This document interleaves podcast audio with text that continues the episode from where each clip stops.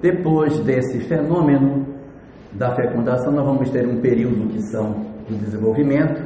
Aqui nesse período pode acontecer uma mutação, que é uma alteração em que o corpo do filho tem características que o pai e a mãe não tinham, isso pode acontecer. Não necessariamente o meu corpo é a soma simples de meu pai e minha mãe, eu imprimo da minha história espiritual coisas no meu corpo, e aí você pode ter pessoas que apresentam doenças depois da gestação ter iniciado. Então eu posso ter pessoas com síndrome de Down que o, genoma era, era bom. O pai e a mãe deram genomas bons, mas não deu certo. E aí aconteceu que é, se perdeu essa, essa característica e ele acabou se tornando um corpo doente, mesmo tendo se originado de um corpo saudável. Significa dizer, você tem duas situações que podem se dar. Você pode nascer com um corpo saudável, mas você pode nascer com um corpo doente. Mas existe uma terceira situação. Se você for uma pessoa que vai desempenhar um excelente trabalho na vida social, você vai ter uma atividade social para desempenhar, uma função social. Vai ser uma professora, um funcionário público, vai ter, vai ser um médico, vai ser uma pessoa que vai exercer uma atividade em prol da comunidade para viver. Você pode nem nascer com o corpo saudável, nem com o corpo doente. Você pode nascer com aquilo que o Espiritismo chama de predisposições mórbidas. O que, que é isso? Eu nasço com o corpo saudável, mas o espírito é doente. Aparentemente eu sou saudável, mas a doença está dentro de mim. Se eu tiver uma conduta equivocada, aquela doença da alma aparece no corpo. Era para eu nascer com uma doença no corpo, mas em função do que eu vou fazer, eu vou nascer saudável. Só que o espírito vai continuar doente e automaticamente, se você não mudar de maneira de se comportar, mais tarde as doenças da alma podem aparecer no corpo. Então, isso também são problemas que a gente pode ter, eu posso ter uma doença originada por predisposições mórbidas, corpo saudável, espírito doente. A gestação vai acontecer e nós então vamos renascer. Quais são as etapas do renascimento no dizer da doutrina espírita? Nós temos a fecundação, que é um fenômeno físico, nós temos a concepção, que ocorre na mesma hora, mas é um fenômeno espiritual. Depois nós passamos pela gestação, que é um período maravilhoso, por quê? Porque durante a gestação ocorre o esquecimento do passado.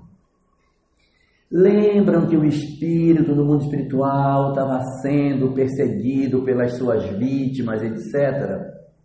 A bênção da reencarnação.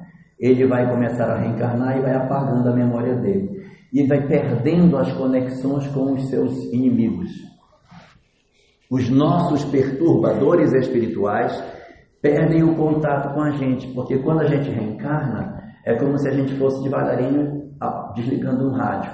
Enquanto o rádio está ligado, a gente está sintonizado no obsessor. Vai reencarnando, eu vou desligando o rádio. Quando reencarna, perdeu conexão.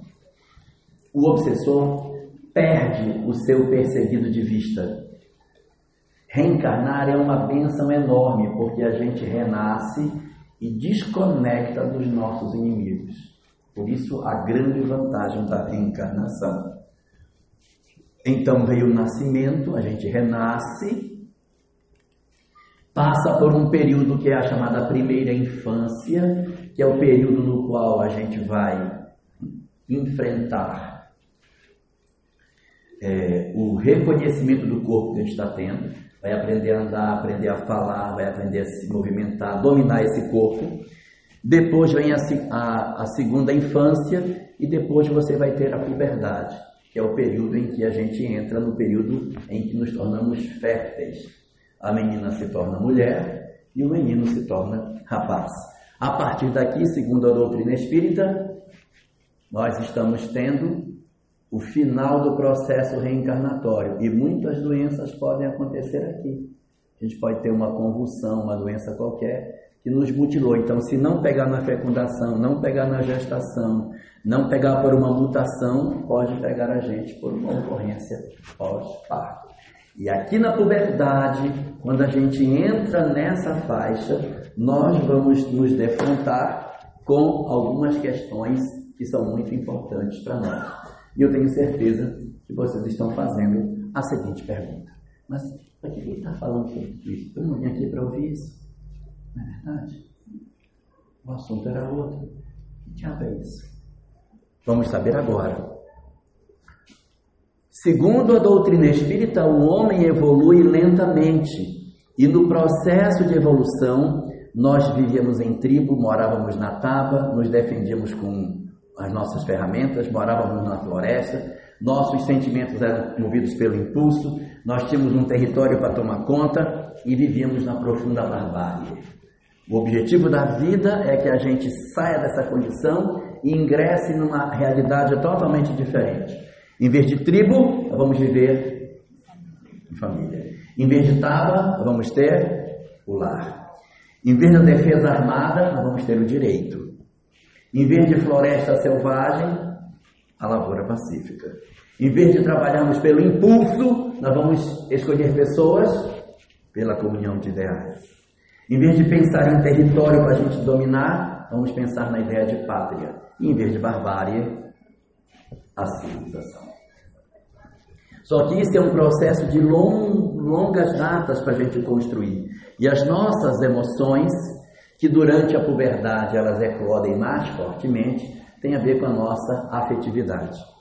Nós, lá no passado, tínhamos uma maneira muito bruta de termos as nossas eleições afetivas, mas a gente foi evoluindo devagarinho, criando o conceito de família, aprendendo a amar as pessoas desde a época da pré-história, para que a gente conseguisse desenvolver as nossas emoções. Então, hoje, na condição que nós estamos, o objetivo é a gente construir um caminhar de emoções. Então, por exemplo, de um lado da vida, nós temos um outro lado, nós temos um lado mais masculino e um lado mais feminino. Muito bem. Então, no lado feminino, nós temos a energia, nós temos do lado masculino a ternura. Né? Enquanto do lado feminino nós temos a fortaleza, que é quem protege, do lado masculino a humildade. No lado masculino, isso aqui está no capítulo 11 do livro do Mundo Maior, de Chico Xavier, André Luiz é o autor. Do lado feminino, desejo pelo poder, e do outro lado, a delicadeza, a inteligência e do outro lado o sentimento. De um lado, a iniciativa para fazer as coisas, do outro, a intuição. Isso não vai dar certo. Né? Já viram como os homens são tão intuitivos? E as cores aí no? Só as cores.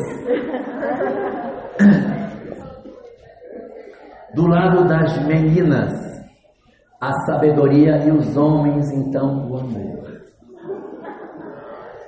Então, o que, que acontece? Nós temos dois universos e é a convivência entre esses dois universos que vão fazer com que um aprenda com o outro. A gente precisa conviver para aprender. E a gente começa essa relação pelo desejo. Lá atrás, no começo da pré-história, era pelo desejo. O cara andava no, meio do mato, via uma menina achava interessante, dava com aquele porrete na cabeça, pegava pelo cabelo e levava. Lindo, né? Isso é um período desejo puro. Esse desejo se converte em sentimento de posse. Qual é a diferença do desejo para posse? O desejo acabou, eu mando embora. Na posse, depois que acaba, eu ainda quero. Então, assim, é ruim, mas já é bom. Porque já está evoluindo. É, avançou. Uma coisa é você ter aquela pessoa que você usa para descarga das, dos seus interesses sexuais, você abandona. A outra você mantém a pessoa perto de você. É ruim, mas já deu uma caminhada.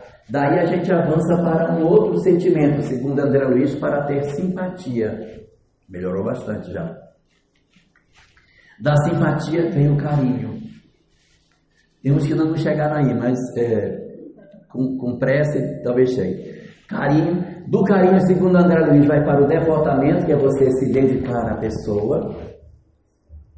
Do devotamento a gente vai para a renúncia, que é abrir mão daquilo que é seu em favor do outro, até que a gente alcance o topo, que é o sacrifício. É a renúncia total em favor do companheiro. Então, essa dinâmica das emoções, elas estão na lei da natureza. E nós vamos nos desenvolver no dizer dos Espíritos para que a gente consiga alcançar essa condição espiritual para que a gente possa é, se desenvolver. Vejam como é que a nossa afetividade funciona. Nós podemos estar bem complicados usando a nossa sexualidade como prostituição. Nós já renascemos, estamos na puberdade e agora estamos vivendo a nossa vida sexual. A prostituição é a maneira mais inadequada para a gente viver isso. Mas eu posso não me prostituir, eu posso só ser promíscuo. Já é um progresso, né? Porque pelo menos não está vendendo. Não vende mais. Tenho milhares de parceiros, mas eu não estou vivendo disso. Hum? Promiscuidade é você ter muitos parceiros, em cada esquina um. Quem quer, leva. Quer? Não precisa pagar. Né? Não precisa pagar. A diferença é essa: a prostituta cobra, o promíscuo não cobra, é de graça. Mas já é um progresso, porque pelo menos não está cobrando, não está vivendo da coisa, né? Como é que melhora isso? Melhora isso você caminhando para uma relação aberta. O que é uma relação aberta? Eu tenho alguém, mas também se apareceu está valendo. Oi? O termo piriguete se enquadra nisso aí? É. Totalmente. Eu acho que vou até mudar de promiscuidade para piriguismo. Piriguetagem é assexual. É? Porque tem homem e tem mulher, né? Então não vamos ser sexistas. Não, jamais. É, piriguetagem é bacana. Piriguetagem.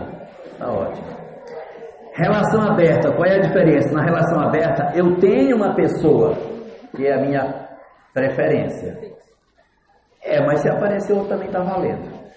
No, no, no promíscuo não tem preferência, simplesmente o que vem, vem. Então veja que a gente está melhorando, né? Então aqui na relação aberta, eu já tenho uma pessoa em particular.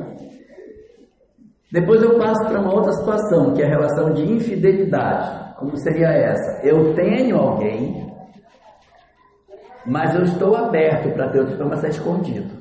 Porque o outro não está. É, o outro não está, não vai aceitar. Na relação aberta, o outro aceita. Não, eu estou com você, mas amanhã não estou, mas depois da manhã eu posso estar. Isso é relação aberta. Na infidelidade é escondido. Então já é uma situação em que já não, não é mais. Agora, para caminhar, para sair de um grau desse para o outro, demora. Depois, não sou mais infiel, mas eu tenho uma relação profundamente erotizada. É aquelas relações profundamente puxadas pelo aspecto sexual.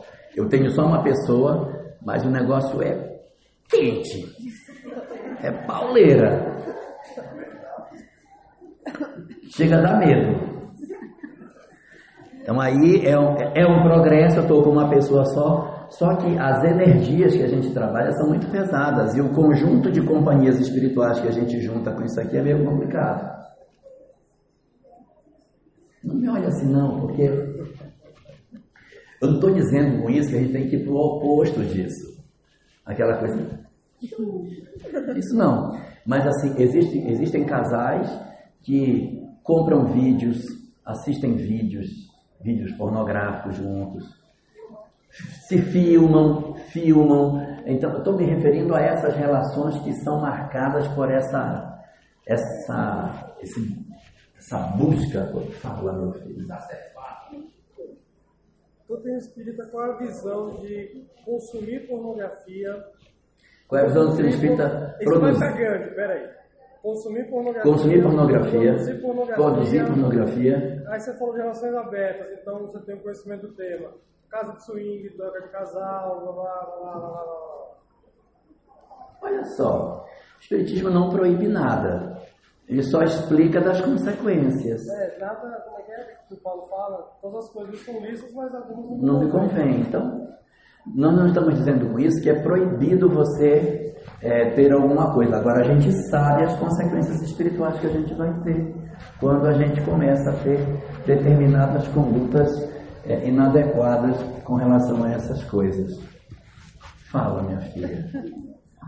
Eu não sei se é só. Você, você não sabe então. Não, mas é porque assim, eu vejo a, a pirâmide ali tá numa forma de evolução, certo? Sim. Só que eu vejo isso meio inverso.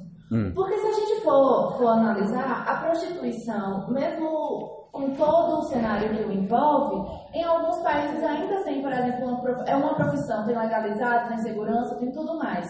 E, por exemplo, a, a promiscuidade eu vejo numa situação pior do que a prostituição. Porque você está aberto a qualquer pessoa ali, a, a se envolver com qualquer tipo, se for analisar por uma visão espírita, de vibração, espírito e tal. A infidelidade, uma relação aberta, você chega a ponto de poder magoar a pessoa com que você acompanha. Então eu vejo não como uma evolução, mas como uma involução. Faz sentido? Entendi. Entendi seu raciocínio. Só que assim, se nós formos olhar especificamente Guanambi, não quero saber na Europa se o pessoal tem segurança, mas na nossa realidade de cá, do nosso país, você manter uma, um relacionamento, ainda que ele seja infiel, você escolheu uma pessoa, você está com aquela pessoa, eu estou numa condição, em princípio, não é satisfatória, com certeza, mas ela é menos pior do que alguém que está se prostituindo numa esquina vendendo seu corpo para qualquer pessoa. Inclusive aceita pela sociedade. É.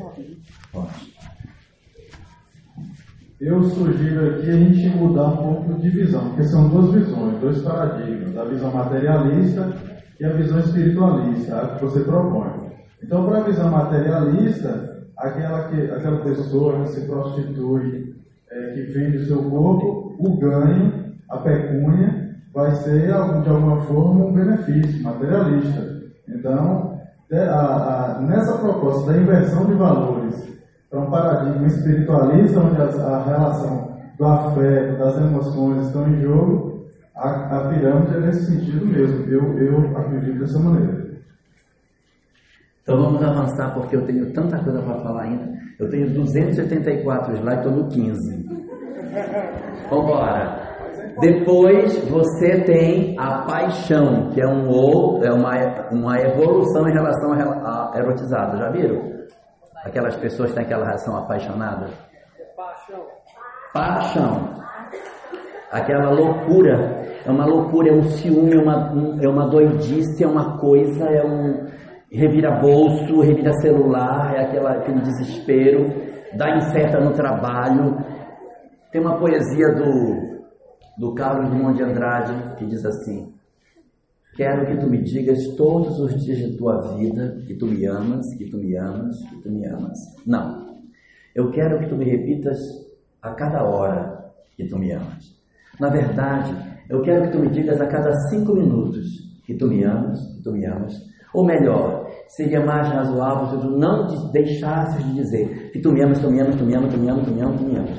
Porque quando tu dizes que tu me amas, tu me convences. Quando tu te calas, me vem a dúvida. Ah, tá doido? Já pensou? Já pensou você morar com um cara? Eu te amo, eu te amo, eu te amo, eu te amo, eu te amo. Você parou por quê? Parou de me amar. Por isso, ah, eu te amo. Então, a paixão, nós não estamos nem falando mais de outras pessoas, a relação está só nós dois, mas é uma loucura. Mas está melhor, tá? Está melhorando. Depois nós temos o amor a dois, em que os dois se amam, se entregam, se cuidam, se protegem, se gostam. E depois nós temos o amor universal. A gente pode não estar no, no amor universal, certeza não está, mas a gente caminha nessa direção. O ideal é que a gente caminhasse para chegar nesse destino. E aí a gente vai encontrar a resposta para o macaquinho. Do que, que a gente está falando? Porque a promiscuidade é uma herança que a gente trouxe lá atrás do nosso período animal. Nós éramos promíscuos. Os bandos de onde nós viemos eram promíscuos. E nós temos que trabalhar contra essa animalidade que nos acompanha para a gente conseguir vencer as dificuldades que a gente possui. Então, dentro dessa dinâmica, Emmanuel, no livro Vida e Sexo, diz que na Terra existem dois tipos de almas: as almas primárias, tá? As almas primárias elas têm quatro características. Gostam de relações de muitas pessoas ao mesmo tempo. Mais de um. Ao mesmo tempo. Ok? Atrai, se atraem pelo físico, escolhem os parceiros pelo físico, pela conta bancária, pelos interesses, pelo carro. São os. Oi? Tem muito? É mesmo? Meu Deus! As relações são efêmeras, ou seja, são muito curtas. Hoje eu estou com você, amanhã não estou mais. E por último, tem o interesse pela matéria. O interesse delas é muito mais material do que espiritual. Não tem preocupação espiritual. E tem um outro grupo de espíritos chamado almas conscientes, que é o oposto dessa. Enquanto uns são poligâmicos, ou seja, tem muitos parceiros, as almas conscientes são monogâmicas, só tem um parceiro por vez. E as almas hipócritas, né? Que são monogâmicas, mas são infiéis. É? Olha que lindo. Nós temos também, enquanto um escolhe pelo físico, o outro escolhe pela personalidade, pelo caráter. Enquanto as relações eram efêmeras, aquelas são duradouras. Enquanto você tem uma, um foco na matéria, o outro tem foco no espiritual. Diz Emmanuel que a quantidade de almas conscientes é bem menor do que o de almas primárias. O exército de almas primárias no mundo é muito maior do que de almas conscientes. E tem uma galera em transição que tem um pouco das características conscientes, mas ainda tem características de alma primária. Ou seja, tem relações monogâmicas, mas escolhe pelo físico, não quer ficar com ninguém feinho, né? Então eu vou escolher o mais bonitinho pelo menos. Ah, esse aqui é mais bonitinho, está mais arrumadinho, vou levar esse. Então, eles estão em processo de transição entre os dois exércitos. Emmanuel diz que para as almas primárias não há nada para ser dito, acredita? Porque eles não vão ouvir. As almas primárias não estão interessadas em saber nada. Vou até que horas, hein? Até a hora.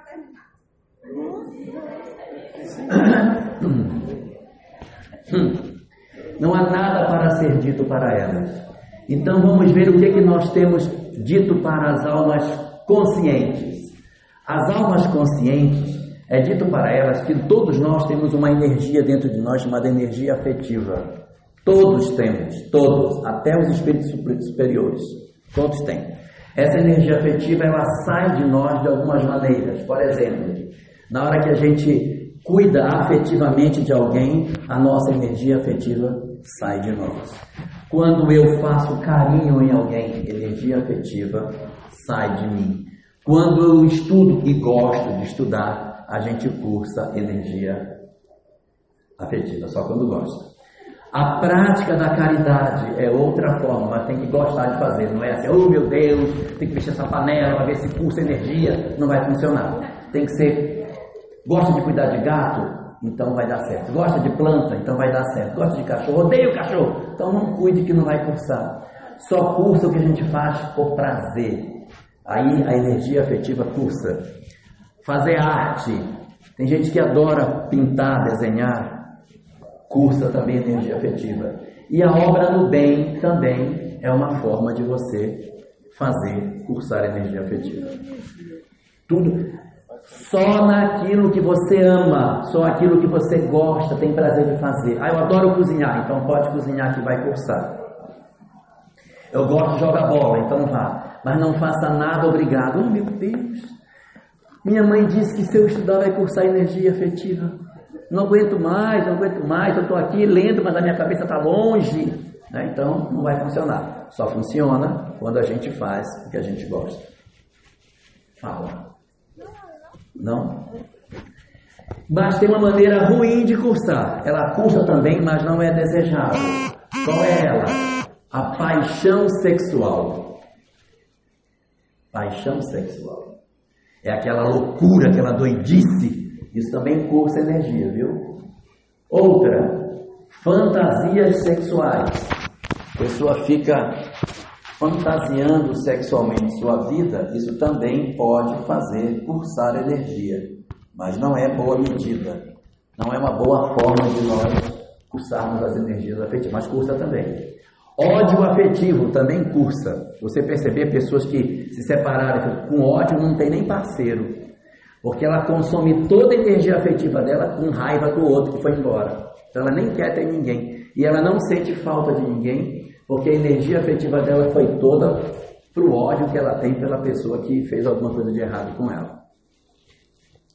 Depressão também leva toda a energia da pessoa. Depressivo, geralmente, a libido é quase zero.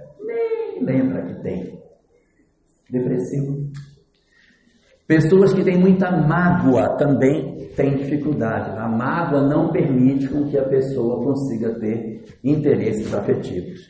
Só que, enquanto a gente usa de maneira correta e a gente segue num caminho bom, se eu não uso de maneira correta, automaticamente essas minhas energias vão me viciar, eu vou ficar viciado, vai sugar as minhas energias e vai gerar em mim uma coisa chamada ah, pelo nome de carga erótica, que é como se fosse uma cadeia que nos prende. A carga erótica é você, em si, quando você olha para a pessoa assim, nossa, fulano tem a energia muito mal trabalhada, meu Deus. A pessoa exala a sensualidade onde ela chega. A maneira como a pessoa se veste, a pessoa como ela fala, como ela se relaciona com os outros. Você nota que a pessoa tem a, a sexualidade à flor da pele. Isso pode estar relacionado com a forma como ela vem tentando trabalhar a energia. Ela não está cursando de maneira correta, então em vez dela sair, ela fica presa. Porque quanto mais a gente usa essas estratégias para cursar energia, mais a gente fica perturbado. Mais, mais a gente se atrapalha, tá bom? E pode acontecer, por conta disso, que a gente cometa uma coisa que na literatura espírita é chamada de delinquência afetiva. Como eu não estou nem aí para ninguém, eu, eu engano fulano, eu, eu iludo o outro, eu faço uma série de ilusões nas pessoas. Quando eu faço isso, eu estou sendo um delinquente. E o delinquente que ele faz? Ele faz bobagem na vida dos outros. É como se você fosse e roubasse. Você acredita muito em mim, eu vou lá e roubo a sua crença e você fica depois destruída com o que eu fiz. Digo, não, eu vou casar com você, eu engano, iludo você. Quando você vê, eu estou na internet, eu já estou noivo na internet com não sei quem, que nem apareceu na TV outro dia. Não sei se vocês viram. Não viram? Ótimo. Era dia dos namorados aí na televisão. Eu queria mandar um beijo pro meu noivo. E o cara era casado. E ele estava noivo pela internet com essa moça. Aí ela mostrou foto dele. Pronto. Ótimo. Muito bem. Então, na delinquência afetiva, o que, que eu tenho? Eu tenho alguém que comete um crime. O que é que a gente faz quando alguém vem e rouba de alguém? É aquilo que na literatura espírita é chamado de saque afetivo. Eu fui e roubei do outro aquilo que ele tinha. O que é que a lei de Deus faz com quem rouba, com quem furta? Prende, em princípio, né?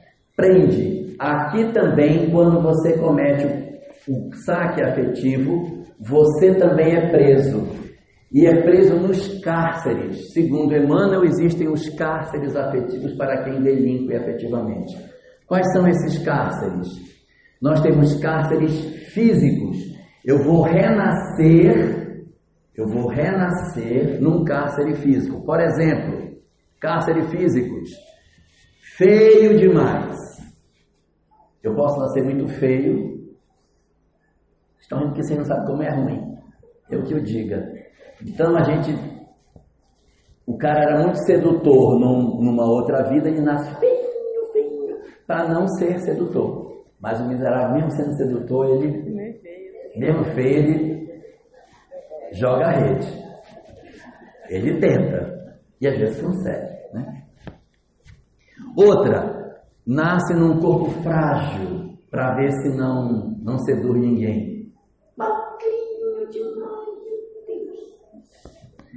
Pode nascer cheio de alergia, queria tanto ir para a praia, mas eu tenho alergia a sol, tenho alergia à areia. Eu queria, não pode, tem que ficar em casa. Mas eu queria demais, não vai fazer, tem alergia, não posso ir. Eu posso nascer com problemas de doenças, eu tenho uma doença, eu queria ter uma vida sexual intensa, mas eu nasci com uma doença e eu não consigo ter essa vida sexual que eu queria ter. Né? Às vezes, uma doença sexualmente transmissível que deformou a pessoa, um condiloma ou outro tipo de doença deformante que você tem, acabou a vida sexual do cara ou dela. Né? Você pode ter sinais. Eu posso, eu, ah, eu queria muito ser charmosa demais ou muito charmoso, mas a pessoa tem um sinal que nem é tão feio, mas a pessoa acha a pior coisa do mundo o sinal que ela tem, e ela tem vergonha de ir para um local porque vão olhar o sinal que a pessoa tem. Ninguém está nem olhando o sinal dela, mas ela acha que ela é a pessoa mais horrível do mundo porque tem um sinal que ela acha que é ruim. Então, esses sinais podem ser também cárceres afetivos ou deficiências que impedem que você tenha uma vida sexual como você gostaria de ter. Isso são cárceres físicos. Mas existem os cárceres psicológicos. Nos cárceres psicológicos, a pessoa está totalmente saudável no corpo, mas a alma está na bagaceira. Por exemplo, cárcere psicológico: o cara pode nascer com um trauma. Sofreu um trauma, a partir do trauma, ele não se relaciona com mais ninguém. E perde o interesse afetivo por outras pessoas. O trauma trava a pessoa. Eu conheço uma moça que, depois da separação dos pais, ela nunca mais teve nenhum relacionamento com nenhum homem. Nunca mais. Se relacionou com mais ninguém. A vida dela. E a questão foi com a mãe, né? Mas ela, achando que se ela tiver alguém vai ser do jeito que foi com o pai, ela nunca mais teve ninguém. Ah, eu posso ter inibições em que você renasce com alguma alguma castração de alguma coisa que alguém te diz, olha, você tem uma nasceu numa religião que te inibe, você não pode ir para a porta, você tem que usar tal roupa. Mesmo depois de adulto, você se libertar disso é um custo, porque você passou 20, 30 anos debaixo de uma de, um, de uma sociedade muito opressora, você tem dificuldade para se libertar. Eu posso ter uma educação castradora, independente da religião. Eu posso ter um pai que me obrigue a não ter ninguém, vai me buscar, não deixa sair, irmãos que me vigiam. E aí você tem uma, uma vida sexual toda podada. Eu até queria fazer besteira de novo, mas eu estou dentro de um cárcere. E existe a inversão, que é quando o indivíduo que tem um uma paixão muito forte por um determinado sexo pode renascer no sexo contrário àquele que ele costumeiramente encarna. Então ele vem psicologicamente invertido para inibir a sexualidade. Eu posso ter fobias. Tenho medo de escuro, tenho medo de ficar num local trancado, eu tenho medo de gente. Eu quero muito para a festa, mas eu não posso, porque eu vou para a festa eu choro, porque eu vejo um monte de gente, aquele negócio escuro, aí eu choro e volto para casa. Então, as, os traumas que a pessoa tem, as fobias, podem fazer isso. Ou pode nascer pobre demais.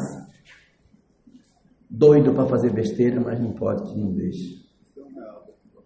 Não tem, não tem. Aí não tem dinheiro nem para passar aquela sombrazinha nos olhos. Aí raspa o carvão. Aí passa o carvãozinho na beira do olho. Raspa o lápis de cor. Passa na boca para parecer batom. E não tem, é o jeito, né? O, é, Oferece-se para lavar roupa para fora para pegar vestido bonito. Ah, esse aqui tá bom, esse aqui dá em mim. Aí usa o vestido da patroa na festa, depois lava direitinho, entrega, é uma beleza. São formas né, que as pessoas às vezes lutam para tentar fugir de seus cárceres. O que, que diz Emmanuel? Que os cárceres, valei-me Deus, os cárceres são, na verdade, é, ferramentas para nos educar. Só que se você não se educar com cárcere, quem do cárcere as pessoas conseguem fugir, serra barra e foge. Quem foge do cárcere pode cair na masmorra, porque da masmorra ninguém sai. Uma vez na masmorra não tem como sair. A masmorra, segundo Emmanuel, é o cárcere físico e psicológico, representado pela doença mental. Se você fugiu reiteradamente das várias estratégias de cárcere, você pode cair. Vai cair na masmorra. Oi. Fala.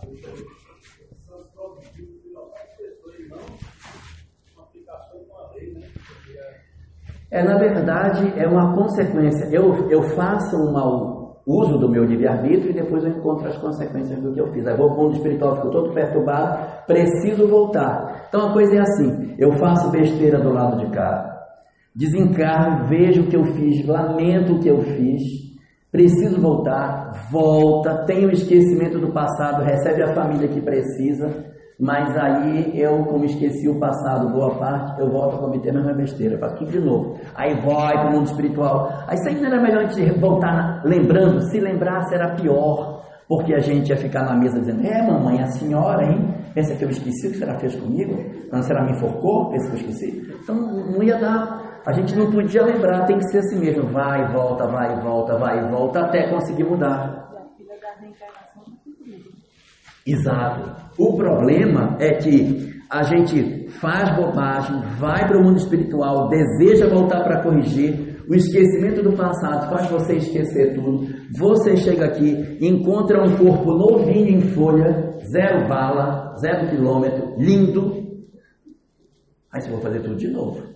Eu esqueci. Então lá vai. Aí faz um monte de bobagem cria uma vida afetiva toda cheia de problemas, se compromete com quem não devia, usa as energias de maneira que não deve, depois a gente está todo machucado, vai começar tudo de novo. E quando a gente está diante da nossa família, a gente não aceita a família que tem, não aceita os dramas que vive, tem uma dificuldade enorme de lidar com os nossos familiares, de lidar com o corpo que eu tenho, de lidar com a prova da pobreza, com a prova da feiura, com a prova Uh, ser feio é ruim. Não é, é ruim. Não? Não, porque ele fez assim. É que você não sabe, meu filho. Você não sabe o que é ser feio. Não sabe o que é ser feio. Resultado: todas essas coisas podem produzir em nós frustrações. Uma família que eu não gostaria de ter, um corpo que eu não quero ter, experiências que eu não quero ter, dramas do passado que eu esqueci, mas que eu preciso resolver. E essas frustrações, elas vão fazer com que a gente tente sair de dentro deles. Quando a dor. Esse esquecimento é parcial ou é completo? Esse. Veja qual, veja qual é o nome. O nome é véu do esquecimento. Não é parede do esquecimento, é um véu. Né? O que é um véu? Um véu é uma coisa que a gente não vê, mas vê, né? É o véu do esquecimento. Se diz assim, ah, porque Deus fez o insufilme do esquecimento. Se fosse insufilme, não ia resolver nada, porque é tudo transparente, a gente ia ver tudo. E também não é uma parede de esquecimento, é um véu. Você não bateu a foto, não, né, minha filha? Então é um véu. Então você não vê mais ventos assim, eu não sei porquê, mas eu tenho uma antipatia. Eu gosto demais de bolero. Nossa, como eu gosto, mas eu não suporto música americana. Ah, eu, eu, eu quando vejo no mundo assim, a China, eu tenho uma atração para ir na China. Ah, eu não, queria ir para o Egito. Ah, eu não, ah, eu tenho loucura para conhecer a França. Isso é o véu do esquecimento. A gente esquece, mas não esquece. A gente esquece quem foi, mas não esquece o que foi. Eu esqueço se eu fui Joaquim, Pedro ou Manuel, mas eu sei que eu fui egoísta, maldoso, cruel. Lá no fundo, no fundo. Aquilo que é verdadeiro a gente não esquece. Às vezes eu digo assim lá no mundo espiritual: Não, eu vou perdoar minha irmã. Perdoei, perdoei. Aí quando renasce, esquece. Não estava na profundeza do ser. Esquece, quando renasce, ódio de novo. Então, quando a gente vive essas frustrações todas, a gente vive um processo de dor. E o ser humano, o ser humano tem, na verdade, seis alternativas para sair do processo de dor. Seis. Vamos ver as seis alternativas que a gente tem. Primeira porta para fugir é a porta da chamada tristeza. Eu tenho uma frustração, me dá uma tristeza. Nossa, eu não acho graça de nada. Minha vida é ruim, minha família é ruim, meu corpo é ruim, minha história é ruim. Então eu vivo triste por conta disso. É a tristeza. Segunda porta de saída é a chamada porta do medo. Eu tenho medo, eu não me relaciono com, com ninguém, eu não, não quero ninguém, eu não vou para a rua, eu não vou para canto nenhum, eu me escondo em casa. Com isso, eu estou tentando fugir da minha dor. Terceira alternativa é quando eu sinto que, além de ser triste, além de ter medo, eu também não tenho mais esperança de solução dos meus problemas. Ah, meu caso, não tem mais jeito. Não é meu caso. Hum, Para mim, resolve mais. Essas três juntas formam um quadro. A tristeza, a depressão e o medo juntas se chamam depressão. Mas tem vezes que a gente não sai por essas três portas, sai por outras três portas. Tem vezes que ao invés de a gente sair pela desesperança, que é a sensação de que Deus não vai cuidar de mim, de que ninguém vai cuidar de mim mesmo, não tem mais jeito, eu estou perdido, eu saio por uma porta do outro lado, uma porta que é a porta da arrogância. Eu não preciso de ninguém não, cara. Não preciso de ninguém, não preciso de ninguém cuidando de mim não, eu dou conta de mim. No fundo, sofre miseravelmente mas posa de arrogante e no fundo tá numa bagaceira que você não faz ideia. Perdeu mãe, perdeu pai, perdeu todo mundo, não tem ninguém no mundo. Não, mas eu não sinto dor, não, não sinto nada. Eu tô, tô inteiro aqui. Não preciso de ninguém, não, não preciso de ninguém. Não sei se vocês conhecem alguém que tem esse comportamento. Eu não preciso de ninguém. No fundo, tem um buraco imenso dentro da alma. É uma estratégia para fugir da dor. Quinta porta. Ao invés de ter o medo das pessoas, como eu sinto é, as dificuldades de relacionamento, eu saio para o modelo da violência. Eu saio, eu bato nos outros, eu ando no trânsito querendo brigar com as pessoas, eu todo lugar que eu vou arrumo confusão. Só vivo na delegacia. E não é o delegado. Então são situações em que a gente está tentando fugir da dor por esse instrumento. E tem uma outra também que acontece muito, em que ao invés de eu escolher né, é, uma dessas cinco, eu escolho dizer que eu não tenho dor nenhuma. Eu escolho a última das portas, que é a porta da fuga. Na fuga, eu, eu não demonstro que tem dor, e quando acontece alguma coisa, você tem um filho drogado em casa, aí fala para a mulher, ó, oh, teu filho lá o que ele está fazendo. Mas ele mesmo não vai lá. Aí ela diz, fulano, o menino está usando droga dentro do quarto. Aí diz, depois eu vou lá ver, deixa ele acabar. Então, ele, ele não se envolve, ele tenta fugir do confronto, fugir dos problemas.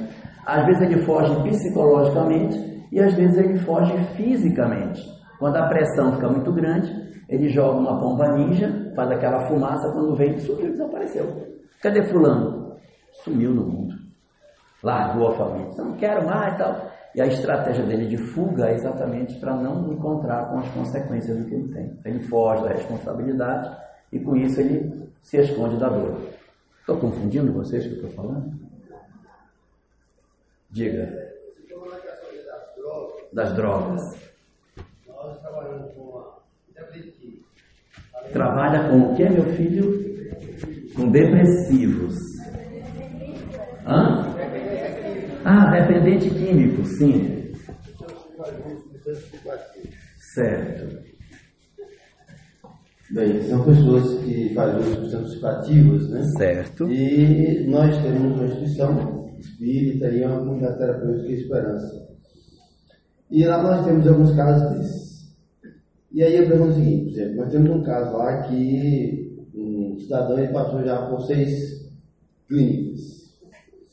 E todos não conseguiram ficar com ele lá na, na, nas clínicas e nas comunidades, devido ao processo de agressividade dele muito grande.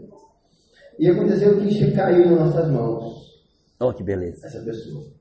E aí um bocado de gente né, me chamou de doido. Rapaz, você é doido, você vai aceitar esse cara? Cara é um filho de Deus. Se ele chegou até aqui e se a família chegou, trouxe é, nessa condição, né, é porque precisa de algo diferente. E aí aceitamos tratá-lo. E como diz André Luiz e Emmanuel, né, quando o trabalhador está pronto, o trabalho aparece. Né, acho que é mais ou menos assim a piada. Aí, quando chegamos a receber essas pessoas, né, houve uma grande evasão, assim, da casa, né? Porque o pessoal achou, você está ficando doido. Aí nós começamos, hoje nós temos sete pessoas que estamos tratando, cuidando, né? E o mais incrível é que a gente vê a espiritualidade atuando né, nessas pessoas. E todas elas hoje são pessoas que você chega lá, você não fala que são dependentes. Hoje eles trabalham conosco. Eles trabalham. É, na verdade, esse é o, quem trabalha com dependente químico tem que ter uma resistência dupla, porque você tem que entender que você vai trabalhar com muita gente que de repente não vai conseguir se recuperar. Outros vão se recuperar, mas vão ter recaídas e vão voltar para o fundo do poço e você vai trabalhar com eles de novo. Tem alguns que vão sair. Então você tem que trabalhar isso com naturalidade. E não pode desistir. Porque, segundo a doutrina espírita, quando a gente desiste da pessoa, a gente desacelera a evolução dela, porque ela passa a crer que ela não tem jeito. Então você tem que trabalhar para que quando ela chegue no mundo espiritual, ela descubra o que foi apostado nela, o que ela não deu, isso motive o cara a ter que mudar. Então é mola propulsora do progresso você não abandonar as pessoas. Por isso que o trabalho com dependentes químicos é tão importante, tá? Muito importante mesmo. Principalmente na sociedade atual que a gente está vivendo com tantos dramas nesse sentido.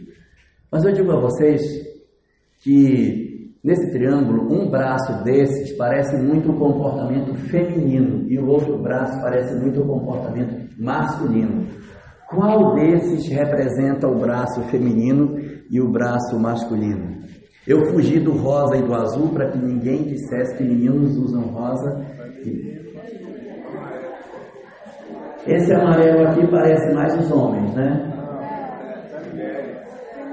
As meninas. As- os femininos é que são quando, quando enfrentam a dor, cai na tristeza, cai no medo, cai na desesperança. É a, a depressão clássica. E o masculino tem esse do comportamento que parece loucura, mas é a expressão da depressão no modelo masculino, em que as pessoas ficam agressivas, violentas, é, indomáveis. Isso tudo são estratégias para não fazer contato com a dor. Para quem mexe com reunião mediúnica, já deve ter visto muito espírito sofredor que vem daquele jeito lá. No fundo, no fundo, é muito sofredor, mas vem muito arrogante. Bom, o que, que compete fazer? O que nos compete fazer quando a gente experimenta essas coisas é a gente sair desse estado que nós estamos. Oi? Feminino e masculino predominantemente. né? Sim, predominantemente, né? Porque isso não é absoluto. A gente está falando assim mais no sentido de arquétipo. Um representa o arquétipo feminino, o outro o arquétipo masculino. Mas eu posso ter homens com a característica de um lado e as mulheres com o outro. Isso aí depende de cada indivíduo. Sinais de que a pessoa tem depressão. Eu vou ler aqui alguns sinais. Se alguém tiver todos, não quero que grite bingo, mas só para a gente ver os sinais que existem. Primeiro, instabilidade emocional. Chora facilmente ou se irrita com muita facilidade. Vive doente, principalmente doenças infecciosas, da otite, da conjuntivite, é, unha da manicure inflama, tudo que pode inflamar, inflama, porque o sistema imunológico de quem é deprimido não funciona corretamente. Oi? Artrite, tudo que tem it, o que tem it vai inflamar. Até o técnico da seleção brasileira a pessoa pode ter, que é o Tite. Né? Tudo que tem it ele vai, ele vai ter. Então as doenças, pessoas depressivas têm tendências a serem mais doentes e elas gostam de dizer, ai agora eu estou bem, não, agora não estou bem. Medo. Muitas apresentam medo. Tem medo de sair, medo de ir para a rua, medo de contactar com pessoas. Um desinteresse pela vida danada. Não sei para que, que eu vivo, não sei qual é o propósito da minha existência, não sei para que, que eu estou aqui. É a chamada depressão e o desinteresse pela vida. Um sono miserável. Passa o dia inteiro deitado. Pode ser verme também, mas, mas anemia. Anemia também dá um sono. Barriga cheia também dá sono. Mas depressão, a pessoa passa o dia deitado. Inclusive, viu? Isso é um indicativo para você saber se você está com uma pessoa depressiva em casa. Se a pessoa passa muito tempo deitado, e está esquecendo dos cuidados de higiene pessoal, abra seu olho. Se ela está com a mesma roupinha de ontem, azedinha. Se ela está esquecendo de tomar banho, se ela está esquecendo de escovar os dentes. É o bipolar, ele oscila. Uma hora de euforia, ele está extremamente agitado, ele acorda cedo, vai arrumar a cozinha, faz comida para todo mundo, vai lá fora dar banho no cachorro, faz todo tipo de coisa. Numa, num pique total, de repente ele cai. Aí ele vai para o extremo e fica quietinho, fica murchinho, triste. Então ele oscila de um para o outro. É uma, um, outro, um outro quadro. Sono excessivo. O foco na própria dor. Ele só sabe falar do problema dele. Todo mundo chega perto e diz, hum, e eu? Eu é que estou pior uma vontade de sumir enorme. Isso aqui, inclusive, pode abrir porta para suicídio, que é essa, esse interesse de sumir, de desaparecer. Eu não quero mais que ninguém me encontre, eu quero sumir do mundo. Eu não me suporto mais, eu não me aguento mais. Essa também é uma característica. O sentimento da desesperança, para mim não tem mais jeito, eu não tenho mais conserto, para mim acabou. E por último, a obsessão, que é a perturbação espiritual, ou seja, um espírito que perturba a gente. Quem é esse obsessor?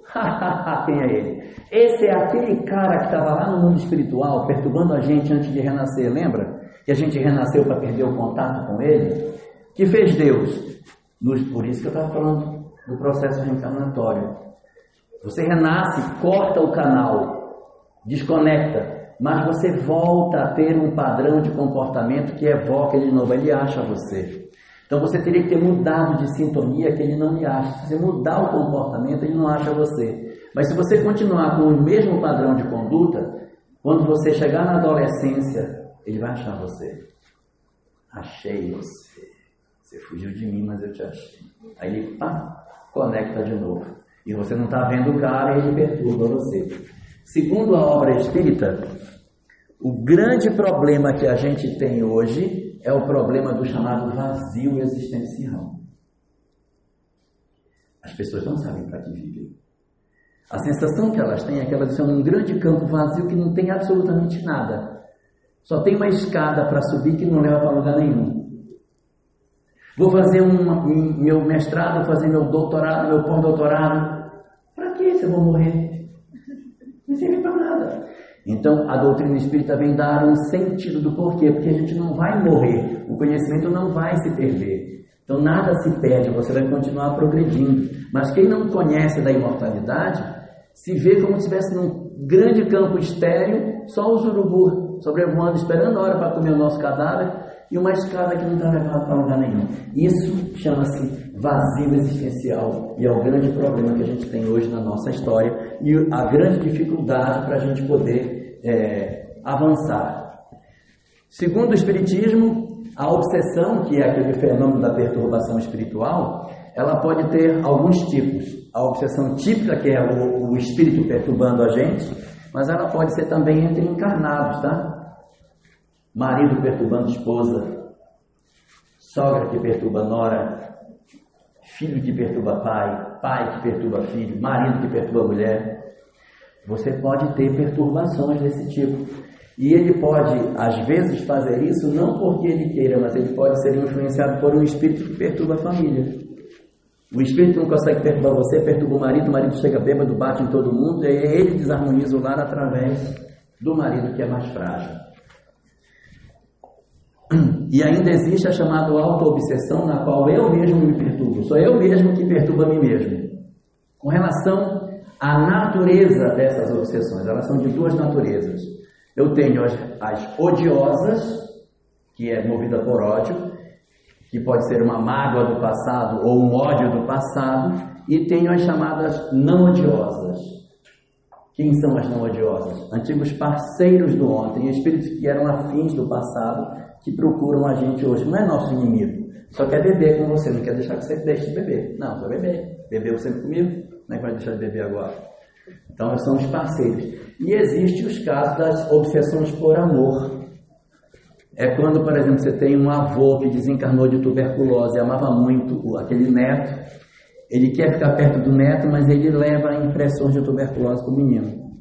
Essas são as mais fáceis de resolver, que facilmente se resolve. As mais difíceis são a por afinidade, viu? As obsessões odiosas são mais fáceis de serem tratadas do que a obsessão por afinidade, porque a afinidade, eles são afins, não querem se largar. Então é mais difícil de você tratar esse tipo de situação. Então, o que, que o Espiritismo propõe para nós na questão do processo depressivo? Diz o Espiritismo, valeu Jesus Cristo, diz o Espiritismo que a gente precisa procurar a solução, porque não adianta a gente só saber que existe a depressão, precisa cuidar, precisa atuar para que ela saia disso, né? A nossa vida sexual é uma grande porta para a perturbação nossa. A gente cuidasse da nossa afetividade, a gente diminuiu uma grande chance de ficar perturbado. Então, se a gente puder ter uma vida sexual mais organizada, a gente se, se livra de muitos problemas.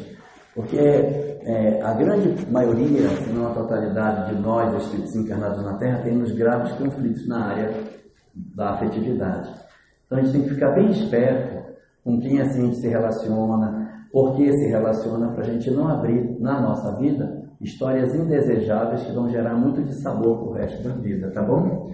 Então, Segundo o Espiritismo, o importante é reconhecer que o homem é um ser integral. Então tem que tratar o corpo, o espírito, tudo junto. A solução para tratar a gente quando está com depressão é uma solução integral também. O que é uma solução integral? Tem o médico, tem o psicólogo e tem a religião junto. Não necessariamente o centro espírita, mas aquela religião que você mais se afiniza. Se seu filho gosta da igreja católica, deixa ele ir. Se ele gosta da igreja católica, deixa ele ir. É melhor que ele vá num culto que ele se afiniza que você insistir com ele numa religião que ele não quer e não vai lugar nenhum. E ele perde. Então nós temos que dar uma solução integral, cuidando do físico, cuidando do psicológico e cuidando do espiritual. Tem que ser exército, marinha e aeronáutica. Tá? O médico é o exército que vai cuidar do físico.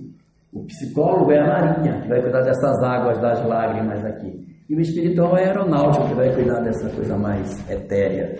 Então, exército. Ninguém vai para uma guerra só com uma força, gente. Nós, quando a gente está com alguém em casa com depressão, é uma guerra. E você tem que se empenhar nessa guerra. A solução não pode ser separada. Só médico, só psicólogo, só religião. Tem que ser integrada. Tem que juntar tudo. E a família tem uma importância enorme. Família existe exatamente para ajudar a gente nos processos depressivos. Como é que a família ajuda? Família ajuda quando ela tem paciência com a pessoa. Não vale criticar. Abrir a porta, mas de novo deitada, ser uma besta, passa o dia inteiro, levanta menina. Não pode ser assim. Você tem que saber acolher. Ao invés de ficar criticando, puxa a pessoa para sair. Fulano vem cá, vou cozinhar, vem me ajudar aqui na cozinha. Tira a pessoa, vem cá. Acho bom você fazer alguma coisa que você está inútil o dia inteiro. Bora, vem para cá. Não se ajuda ninguém assim. Você tem que usar palavras sempre positivas. Ó, oh, eu vou sair para caminhar. Bora comigo? Roupa, vamos caminhar. Então pede a companhia dela, mostra que ela é importante. Ela faz alguma coisa, puxa que legal que você fez. Minha filha, não esqueça de molhar as plantas, que eu vou sair para ter, ela ter uma obrigação, ter uma razão, que ela já não está mais indo nem para aula, está indo para lugar nenhum, está isolada em casa, vai ficar pior se não cuidar. Então você precisa dar estímulo para a pessoa. Ela tem que sentir que alguém se importa com ela. Chama a pessoa para a vida, não deixa ela ficar no quarto, senão ela se tranca no quarto. O último grau da depressão é quando a pessoa se tranca no quarto, apaga todas as luzes e tapa todos os buracos da janela para não entrar luz nenhuma. Ela fica no mais absoluto breu, ela não sai de lá de dentro. Ela não deixa nenhuma luz do sol entrar. Ela, ela veda o quarto todinho. e fica lá dentro naquela total escuridão. Esse é o caso de depressão profunda, gente. Cuidado para isso não chegar. Não se pode ridicularizar as pessoas que estão em depressão. Não ridicularize. E a solução espiritual que a gente vai buscar não precisa ser uma solução espírita. Faça na solução que a pessoa achar mais adequada para ela. Nesse fenômeno, a gente descobre que o que, o que foi que aconteceu conosco para entrar em depressão? Nós perdemos a conexão com Deus. O vazio existencial é a falta de Deus. Então nós temos que trabalhar no resgate da fé. São três elementos para que a gente saia da depressão. Resgatar a nossa fé é o primeiro deles. O que seria o resgate da fé? É você procurar algumas estratégias para fortalecer a fé nos nossos dias. Quais sejam? Por exemplo, você tem que procurar reconectar o fio que foi rompido com Deus. Eu vou já mostrar como é que a gente reconecta. Segundo elemento para que a gente consiga vencer, o perdão. Tem muita gente que está em depressão por falta de perdão. Dê perdão às pessoas. Solta o cara da sua vida, senão ele vai voltar vinculado a você. Mas o que ele me fez foi horrível. Faça um esforço. Mas eu fui, fui violentado, fui abusado. Faça um esforço. Retire isso dentro de você. Para que você possa fazer uma história de vida nova, senão você fica preso lá atrás. Não anda, odeia a pessoa, continua trazendo esse indivíduo perto de você e não consegue caminhar. Tem que fazer um esforço. Eu sei que é difícil, mas tem que ser feito. E o terceiro elemento para que a gente consiga avançar é a questão do auto-perdão. Eu preciso também me auto-perdoar. Tem vezes que a gente cometeu coisas erradas na adolescência e a gente não consegue se perdoar o que fez. Fica carregando culpa a vida toda. Solta você mesmo, liberte-se. Aceite que você fez coisa errada, mas se perdoe. Você naquela época que fez isso não tinha idade que tem hoje, não tem a compreensão que tem hoje. Então, liberte-se disso. Solte a sua vida dessa, desse peso das coisas que a gente fez lá atrás e que não consegue se perdoar. Faça um exercício de auto-perdão e aceite, acolha a criança que você é e receba você mesmo e faça um mecanismo de melhoria interior com o esforço seu para se transformar. Bom, como é, é que a gente faz para fortalecer fé? Nós fortalecemos a fé sentindo que a gente tem valor. Quem não sabe que tem valor não pode desenvolver fé. Eu preciso sentir que eu sou importante. E como é que eu sei que eu sou importante? Porque a minha encarnação é importante para mim. Olha o esforço que foi lá atrás para eu renascer. Eu sou importante para mim. E sou importante para as pessoas em meu redor.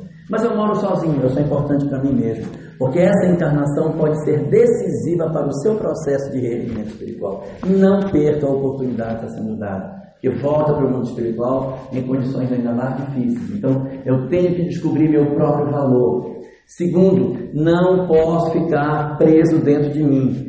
Começar a perceber que eu preciso olhar o problema dos outros, olhar as pessoas em meu redor. Então, tenho que enxergar os outros, enxergar as outras pessoas. E isso, caridade, é muito importante. Fazer algo em prol do semelhante para sair da sua própria dor, para se libertar da própria dor que nós temos. Isso é muito importante para o nosso caminhar.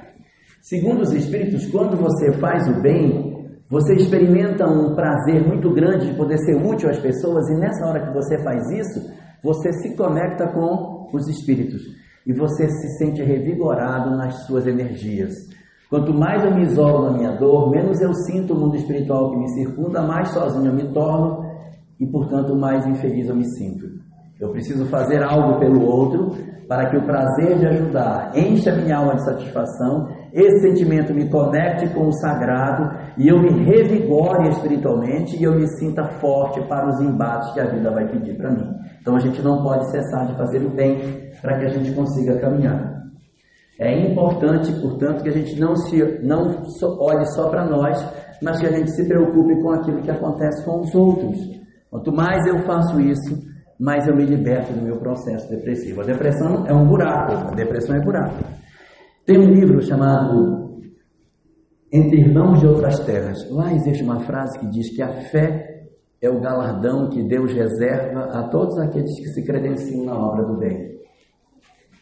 Então, quando você faz o bem, Deus lhe dá fé, não é como recompensa, mas é porque naturalmente quem age no bem sintoniza com o bem, sente Deus e fortalece sua fé. Não agir no bem me isola do bem, me torna sozinho e eu me sinto mais infeliz e, portanto, eu posso deprimir. Essa é a grande questão. Então, como é que a gente neutraliza a depressão? A gente já poder se preparar para ir para casa. Fale, querida. O processo que eu falei da depressão. Faz tudo isso. A gente não está conseguindo a parte espiritual. Vamos ver se a gente consegue desatar esse nó daqui para frente. Oi? A fé é o galardão que Deus reserva a todos aqueles que se credenciam na obra do bem. Tá? Então, como é que a gente neutraliza? Eu vou tentar responder sua pergunta aqui. Lembram que eu falei dos vários sinais que a depressão dá para nós? Para neutralizar a depressão, a gente tem que neutralizar esses sinais. Como é que eu neutralizo a minha instabilidade emocional? Quem é o profissional que pode me ajudar a neutralizar a minha, a minha emoção desequilibrada? Psicólogo. Então, se você está muito, muito afetado emocionalmente, procure um atendimento psicológico. Eu vivo doente, eu vivo com um problema de doença. Quem é que eu vou procurar para ajudar nisso aí? Esse, às vezes, o próprio psicólogo cura, tá? Porque a doença é psicossomática. Fala, minha filha. E tem que lembrar que tem que ter muita paciência, porque o tratamento não é de um dia para o outro.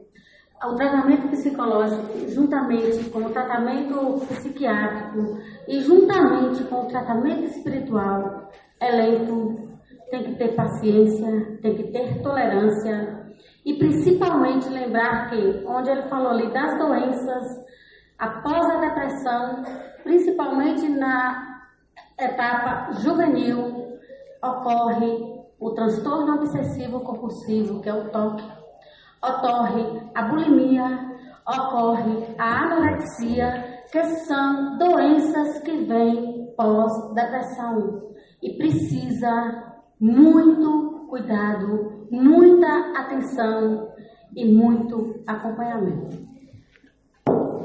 Exatamente, precisa de paciência e muito amor. Você não pode fazer as coisas com má vontade, tem que fazer. A pessoa tem que se sentir amada. Você tem que poder convencer a pessoa de que ela é amada. Então, como é que eu combato a instabilidade emocional? Atendimento psicológico. Como é que eu combato doenças? Tem doenças que tem que ser o médico, mas tem doenças, por incrível que pareça, que o próprio psicólogo consegue resolver. Porque a doença não está realmente no corpo, está na alma. Então você conversando, você discutindo, você melhora daquelas doenças que você tem, que elas são de fundo emocional. Me apareceu um monte de coceira, estou cheio de coceira. Essa urticária pode ser nervosa, não precisa nem de medicamento, às vezes precisa de um só para secar, que elas estão muito inflamadas, estão dando prurido, né? Então tem esses cuidados. Como é que eu cuido do medo? O medo é, a, é, é o desconhecido. O medo é a gente tem medo que não conhece. Então, a melhor questão é o conhecimento espiritual. Para tirar o medo, a fé. O conhecimento espiritual retira o medo de nós. Então, aqui nós temos o psicólogo, o médico e o conhecimento espiritual. Desinteresse pela vida, não sei o que eu faço, meu Deus. O que, é que faz? Precisamos dar um sentido. Encontre um sentido para a sua vida. Mas eu não sei, você não tem família, então família já é um sentido para a nossa vida. Você tem em casa um, um avô com Alzheimer, cuida dele. Você tem um irmãozinho mais novo, cuida dele. Mostre para você mesmo o quanto você é importante no seu grupo familiar, o quanto você é, é relevante para a sua família. Tem muito sono, o sono é fuga da realidade. Aceite a realidade que você está. Meu pai é alcoólatra? É, aceite. Eu sou uma pessoa que tem dificuldade de relacionamento com a minha mãe? Aceite. Aceite sua vida. Aceite o outro do jeito que o outro é. Não espere mãe perfeita, pai perfeito. Não existe. Nós temos que aprender a aceitar as pessoas do jeito que elas são. e dizermos na intimidade dos nossos corações com sinceridade: Eu aceito você do jeito que você é. Você não precisa ser perfeito para que eu ame você. Então aceite sua realidade. Acolha a sua própria história, não fuja dela. Se você tem foco na sua própria dor, qual é a solução para isso? Sai desse, da sua própria dor. Procure fazer algo em prol dos outros. Quando você fala de fazer a caridade, não é você sair, parar o carro na periferia, abrir a mala do carro, já aquele monte de cara boneca de, de bracinho duro. Toma, tá aqui. Não é isso. É realmente sim, é sério. É se interessar pelos outros. Porque a caridade não está no objeto que eu dou, está no sentimento que eu sinto. Joana de Anjos tem uma frase magistral que ela diz assim: caridade não é dar, caridade é dar-se. É quando eu me dou que aconteceu a caridade, não é no que eu dou, é quando eu me dou. Então a gente procurar fazer isso. Vontade de sumir é fuga, então a gente precisa se auto-perdoar. Às vezes a gente cometeu um monte de bobagem e está querendo sumir da nossa própria história. Se auto-perdoe. Lute para aceitar você mesmo. Com relação à desesperança, a desesperança, que é a falta de fé, a gente tem que procurar o consolo. A doutrina espírita, nesse sentido, é muito boa para consolar pelas, pelos instrumentos que ela tem de consolação que ela oferece. E para tratar a obsessão, o que sugere a doutrina espírita? Transformação moral. Mudar de vida para que a gente se transforme. Bom, é, Queria, só para a gente fechar, eu sei que a gente já estourou o tempo, mas eu preciso fechar isso aqui que é importante. Faltam ainda uns três slides. uma coisa importantíssima que a gente tem para fazer é ressignificar as nossas vidas. O que é ressignificar? É reinterpretar a minha história pelo lado espiritual. Eu olho para o meu pai e digo: meu pai é uma desgraça, meu pai é alcoólatra, meu pai é difícil. Eu olho para o meu pai alcoólatra e digo na intimidade do meu coração. Não precisa dizer para ele. Você é minha grande oportunidade de eu conseguir superar a minha pequenez. Você é minha chance. Meu filho que usa droga, em vez de eu abandonar, empurrar ele para fora de casa, eu dizer para ele: Meu filho, dentro de mim eu digo: Você é a minha chance, eu não vou desistir de você. Então a gente evita desistir das pessoas. Se não tem jeito de convivência, por exemplo, um filho drogado, você pode até colocar ele numa outra casa, mas não abandona ele. Não consigo mais conviver, ele rouba tudo dentro de casa, ele tira tudo. Rouba até lâmpada. Como é que eu vou viver com ele? Não posso. Arrume um lugar para ele morar. Segure ele lá, mas não abandone, para que ele sempre saiba que ele é amado. Nunca diga para ele que você não gosta dele. Reforce sempre: Eu amo muito você. Eu estou esperando e apostando que você vai se recuperar. Nunca diga, você é uma desgraça, você é a pior coisa que aconteceu. Então, trabalhar a ressignificação é muito importante para tirar essa imagem que às vezes as famílias têm de família de margarina, sabe aquela família maravilhosa, que todo mundo ri, todo mundo maravilhoso.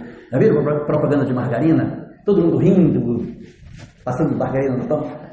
Não é assim, nossa família tem problema, então a gente aceitar que as nossas famílias têm dificuldade, mas a gente se ama apesar das imperfeições que a gente possui. Tá? Como que eu vou saber se o meu, qual é o planejamento espiritual que eu tenho? O planejamento, gente, ele está em nós. Nossos sonhos, nossos pais, nossa intuição, mediunidade, são as pessoas que nos fazem lembrar o planejamento que a gente tem. Tá certo? É por aí que a gente vai trabalhar para saber o que é que a gente veio fazer. E em síntese, o planejamento que a gente veio para cá para realizar é amar. Esse é o principal ponto do planejamento que a gente tem para viver. Em síntese, o nosso retorno é um retorno com as nossas experiências. É a volta nossa para a gente reencontrar aquilo que a gente tem. Os nossos condicionamentos psicológicos vão nos fazer ter dificuldade de mudar. Mas o grande objetivo pelo qual renascemos é para fazer a nossa transformação moral. E isso tem etapas. A gente desperta que está fazendo coisa errada, faz o seu autoconhecimento. Nesse processo de autoconhecimento, você faz a sua autoaceitação daquilo que você fez. Aí sim você vai fazer a sua mudança interior e promover o seu processo de iluminação. Quero só para terminar mostrar uma imagem final para nós, para a gente poder ir para casa. Esta. Eu disse para ainda pouco que existem seis alternativas de saída que a gente utiliza para poder sair da dor. Só que nenhuma dessas saídas é verdadeira. Todas são ilusórias, a gente pensa que está saindo, mas está voltando para dentro dela de novo. Existem três que são as verdadeiras. Não são essas. É porque um triângulo tem três lados, a gente só, só achou saída nos dois, faltam os três de baixo. Existem três saídas que essas sim são as reais saídas que a gente teria para fazer na nossa evolução. Quais são elas? Vejam, muitos de nós escolhemos fazer a saída das nossas dores através de um instrumento muito complicado, que é a desesperança, a sensação de que eu estou sozinho no mundo, ou da arrogância, que é achar que eu não preciso de ninguém. Desesperança é falta de Deus, arrogância é falta de Deus. Nós não vamos conseguir sair daqui se a gente entrar por esse caminho. A solução seria nós encontrarmos uma terceira via, diferente, em vez da desesperança e da arrogância, o um encontro com Deus. É preciso que a gente se reconcilie com Deus para perder a desesperança e perder a arrogância. Sentir que alguém me cuida e é aí sair desse estado. A mesma coisa acontece com o medo e a violência. Nós sentimos medo e sentimos violência porque nós não sabemos conviver com pessoas. É por isso que a gente sente medo, por isso que a gente sente violência. Essas duas portas são portas ilusórias. Em vez dessas duas portas, existe uma terceira porta que pode ser a verdadeira porta, que é a porta da habilidade nossa para sabermos conviver com o nosso próximo. Aí a gente consegue sair. E a tristeza, que é uma inaceitação da nossa própria história, e a fuga, que é uma saída da nossa própria história, também são duas soluções indesejáveis. Nós precisamos aprender a amar uma outra coisa que não é Deus e nem é o próximo, mas é amar a si mesmo. Se nós aprendêssemos a amar a Deus, a amar ao próximo e amar a nossa própria história, nós não enfrentaríamos o processo depressivo. Isso pode parecer novo, mas é muito antigo. Jesus já dizia que a solução para que a gente consiga alcançar a vida eterna é amar a Deus, amar o próximo e amar a si mesmo.